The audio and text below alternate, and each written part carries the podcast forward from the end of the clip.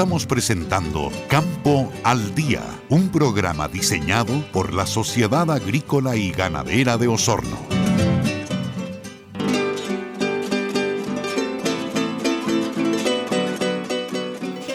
Las eh, regiones de los lagos y de los ríos ostentan en la actualidad los mayores rendimientos promedio en lo que tiene relación con la producción de trigo en nuestro país. En conjunto alcanzan sobre los 60 quintales eh, por hectárea el promedio nacional, pero acá en los lagos y los ríos se llega a los 85 quintales por hectárea. ¿Por qué ocurre esto? Eh, ¿Qué es lo que va a pasar en las próximas eh, semanas? lo vamos a conversar con el director de la Sociedad Agrícola y Ganadera de Osorno, Ricardo Montesinos, quien nos acompaña en esta edición de Campo al Día. Ricardo, bienvenido, ¿cómo te va?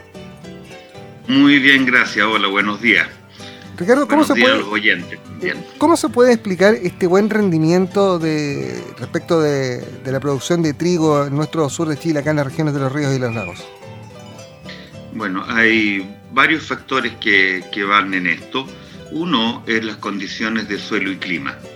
Tenemos un clima que permite que las variedades vayan logrando su potencial de rendimiento.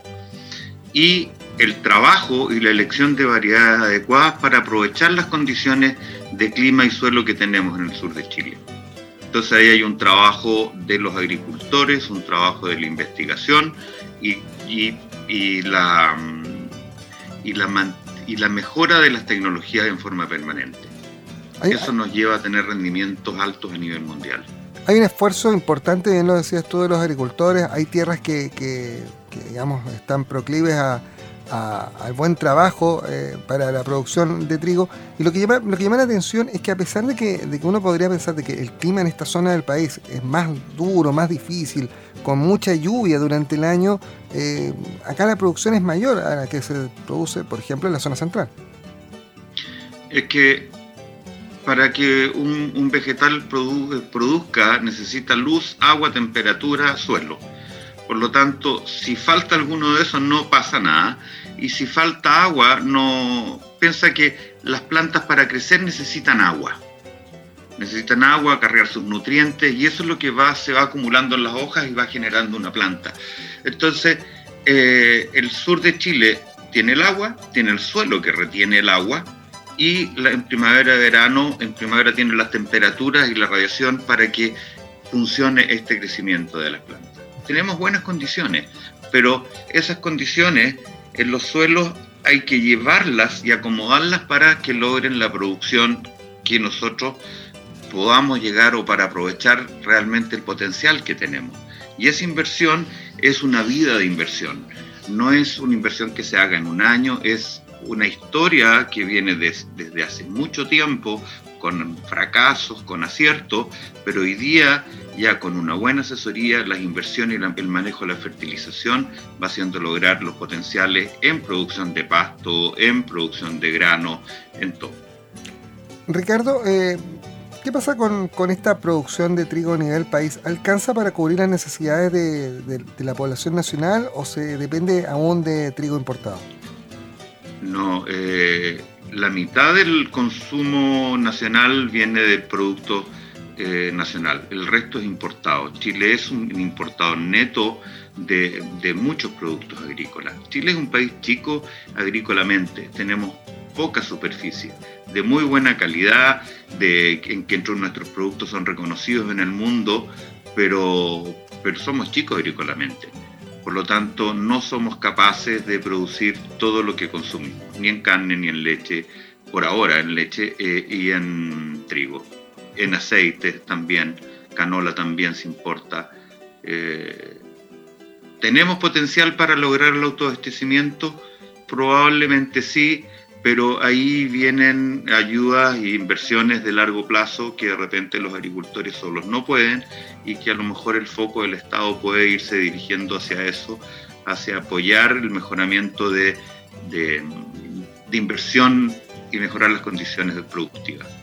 Eh, y, desde esa perspectiva, eh, teniendo en cuenta que, hay potencial y que falta la inversión, ¿se ve algún programa por parte del actual gobierno que, por lo menos dirija la mirada hacia allá, pues, permita pensar que en los próximos años podría mejorar aquello y, sentar las bases para un aumento de la producción? se está empezando a, conversar ese tema, eh, porque yo creo que hoy día lo que tenemos que empezar a, pensar como gremio eh, es el trabajo hacia la a pensar más seriamente hacia la sustentabilidad, hacia la permanencia, hacia el cuidado de los recursos, que siempre van, todas las cosas van un poco por etapas, pero hoy día hay tecnología que es súper, es difícil de implementar y cara de implementar, que es incorporación de rastrojo, que eso significa que la paja que producen los cultivos, el subproducto del cultivo del grano del trigo es la paja, esa paja que se pueda manejar, incorporar en el suelo, cosa que empieza a generar una alimentación, una vida en el suelo para que los gusanos se alimenten de eso y genere suelo al final, son técnicas que no son fáciles. en Chile eh, yo creo que en eso la, investigación o los, los, apoyos del Estado han estado lentos. Yo creo que el apoyo del Estado a lo mejor podría empezar a dirigirse hacia mejorar la fertilidad ya existe, ¿no es cierto? En la fertilidad están los, esos recursos, pero en esta parte no se ha hecho nada y yo creo que hay mucho, mucho por hacer. Ahora, teniendo en cuenta eh, este punto, Ricardo, eh, que es el, fondo del trabajo de los suelos, eh, ¿tendrá algo que ver la naturaleza propia de los suelos, el, manejo con el uso de fertilizantes, de productos químicos en este buen rendimiento? O, es solamente una, buena combinación de ambos estándares? Para lograr una, buena producción tiene que haber, primero, las raíces se tienen que desarrollar. Y para que la raíz se desarrolle, el suelo tiene que estar libre de elementos tóxicos para esas raíces. Por lo tanto, ahí hay un manejo en fertilización y en enmiendas que tiene que hacerse para que las raíces se desarrollen bien. Eso es lo primero. Y después una vez que eso está cubierto, las hojas necesitan un cuidado de distintas enfermedades. Hay hongos, insectos que las atacan. Por lo tanto, ahí viene un manejo racional y que para obtener buenos rendimientos es el uso adecuado de los recursos, ¿no es cierto? Porque si no nos vamos en, puros costos y hay que aprovechar que la planta tiene sus propios métodos de defensa. Por lo tanto, es la aplicación de la tecnología en el control de las enfermedades y de las plagas. Eso es lo que suma, llega a aprovechar lo que nos da la energía, que es el sol. Raíces sanas, hojas sanas nos permiten aprovechar la energía del sol. Es como un panel solar, eh, que aquí se transforma en comida, en pasto o se transforma en grano, pero la planta capta la energía solar y la transforma en eso. Otra forma de, economía circular, como ah, un término que sea eh, está instaurado en distintos ámbitos productivos. Pero, pero también me imagino, Ricardo, cuando uno piensa en esta producción que es tan propia del mundo agrícola como la producción de trigo, ¿no? Eh, también se, se, piensa en la sustentabilidad de este proceso, ¿no? En cómo, en cómo eh, se puede hacer un manejo cada vez más natural, ¿no? Y sin el uso de tantos fertilizantes. Es que hay cosas que, que sí y hay cosas que no. Por ejemplo, eh, un hueso está formado por calcio. Y si el niño no se alimenta con calcio, no va a formar un, hueso firme. Las plantas, para producir un kilo de trigo, se necesitan tantos gramos de fósforo, tantos gramos de potasio, tantos gramos de distintos minerales. Por lo tanto, si queremos llegar a alimentar el mundo con un rendimiento que el suelo dé sin aplicación de fertilizantes, ni, nos vamos a morir de hambre porque no vamos a producir ni un 30% de lo que se está produciendo con un buen manejo. Entonces lo que tenemos que trabajar es que sea un manejo responsable. Y eso yo te diría que las personas que están con buenos rendimientos en general están súper conscientes de eso y están invirtiendo y lo estamos haciendo bien. Esa parte se va mejorando y, y hay mucho que aprender todavía. Pero pensar que en la producción natural eh, supongamos, el control de maleza, no existe mano de obra hoy día disponible en el mundo para, para limpiar un campo de trigo. Por lo tanto, no hay ninguna posibilidad de eso. Hay robots que más adelante, bueno, la tecnología sigue trabajando para hacer cada vez más amigable el mundo, pero por ahora lo que podemos hacer es ser responsables con los recursos que tenemos. Por lo tanto, llegar a un buen potencial de rendimiento o a, cubrir las necesidades del mundo significa usar bien la tecnología. Y en, materia de precios, Ricardo, eh, porque se habla que, en el mundo hoy el trigo tiene el precio más alto de los últimos cinco años. ¿En materia de precios se puede esperar un, escenario similar acá en nuestro país? Eh, sí, no sé qué va a pasar en los próximos meses, pero sí, todo indica que eh, si bien los stocks finales, seguramente ahora en noviembre se saben, los stocks finales van a aumentar, ¿no es cierto?, con respecto al año pasado, eh, han habido dificultades climáticas en distintas partes del mundo que hacen ver que el próximo año pudiera ser un año eh, con dificultades de producción. Y eso es lo que mantiene los precios arriba. Y mientras eso siga sucediendo, yo creo que los precios van a seguir estando altos. Así que nuestros colegas agricultores estamos, deben estar contentos porque deberíamos tener un buen precio en todos nuestros granos. Eh. Así es que sí, em, vamos a tener buenos precios creo que en el raps, vamos a tener buenos precios en la avena, en la cebada y en el trigo. Y es porque también el maíz está muy alto, Chile también es un país importador neto de maíz que se utiliza mucho para la, para alimentación animal. Ya el maíz tiene consumo humano y también consumo animal los cerdos, los pollos y, los, eh, y las, lecherías, las engordas, todas usan maíz como una parte de sus ingredientes en, la materia, en, su alimentación. Por lo tanto, vamos a tener precios de granos altos. Ricardo, el campo ha seguido funcionando eh, durante la pandemia. No se ha visto afectada la producción. Eh, las ciudades también siguen requiriendo gran cantidad de, productos del mundo agrícola. Eso ha favorecido, me imagino, también el trabajo y, estas buenas perspectivas de precios para el futuro. Eh, mira, yo creo que la, pandemia en los precios no ha afectado ni positiva ni negativamente. La verdad es que los campos han seguido trabajando en el mundo entero porque no se pueden detener.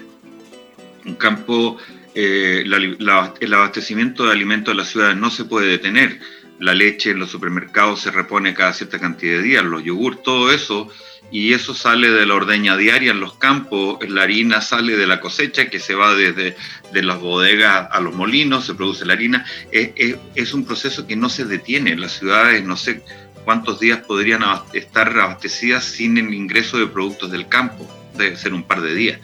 Por lo tanto, el campo no se detiene, eh, es tampoco la producción y el trabajo en los campos ha sido complejo, hay que tomar ciertas seguridades para evitar el contagio, que la gente se cuide, todos nosotros evitamos mantener, eh, acercarnos, mantener el distanciamiento social, pero el campo tiene que seguir trabajando. Hay algunos que lo han pasado mal, pero han tenido que adaptarse y ver cómo sobrevivir a esto. El campo es como para una dueña de casa decir, oye, hay pandemia, por lo tanto no se puede regar las plantas porque no se puede trabajar en el, supongamos que la planta a las dos semanas va a estar muriendo. Entonces sucedería lo mismo con las vacas, con todos los animales, con, con todo, la, siembra. Por lo tanto, sería hambre en un par de meses después. Por, lo tanto, es imposible que pueda parar la agricultura.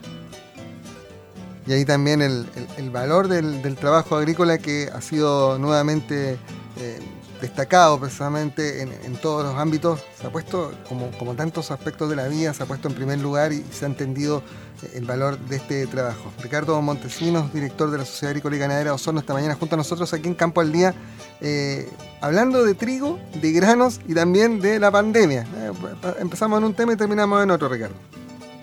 Así es. Yo creo que la agricultura, para muchos hoy día esta pandemia también les ha servido para darse cuenta lo importante que es. La gente como que, asume que es natural que hayan alimentos en todas partes y, así debe ser, pero hay alguien que lo produce y, la gente se ha olvidado de lo importante que es el campo.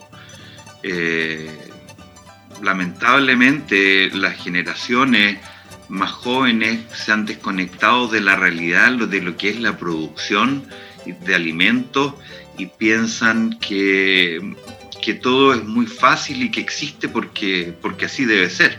La verdad que hay un trabajo abnegado, difícil, riesgoso, porque la agricultura tiene sus riesgos en clima, en precio.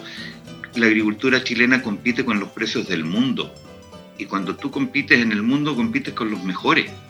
Por lo tanto, nosotros al precio que vendemos nuestro trigo es no es más alto porque podría llegar de afuera algo más barato, más barato, ¿me entiendes? Por lo tanto, para ser eficientes tenemos que usar tecnología y trabajar muy bien. Y eso significa un riesgo porque hay muchas inversiones de por medio.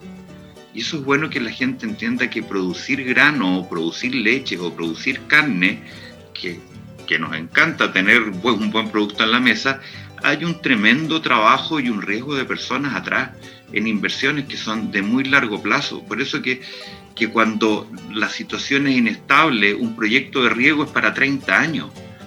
Si queremos hacer un huerto de frutales, si queremos hacer algo que da trabajo, que ingresa dinero, son inversiones de larguísimo plazo. Entonces, la inestabilidad eh, nos genera un terror porque vamos a fracasar. Entonces, eh, la agricultura necesita un ambiente positivo de las comunidades que la aprendamos a valorar. Es muy importante. Ricardo Montesinos, gracias por estos minutos en Campo al Día. Ya, seguir valorando la agricultura. De nada, pues, ha sido un gusto. Que estés muy bien.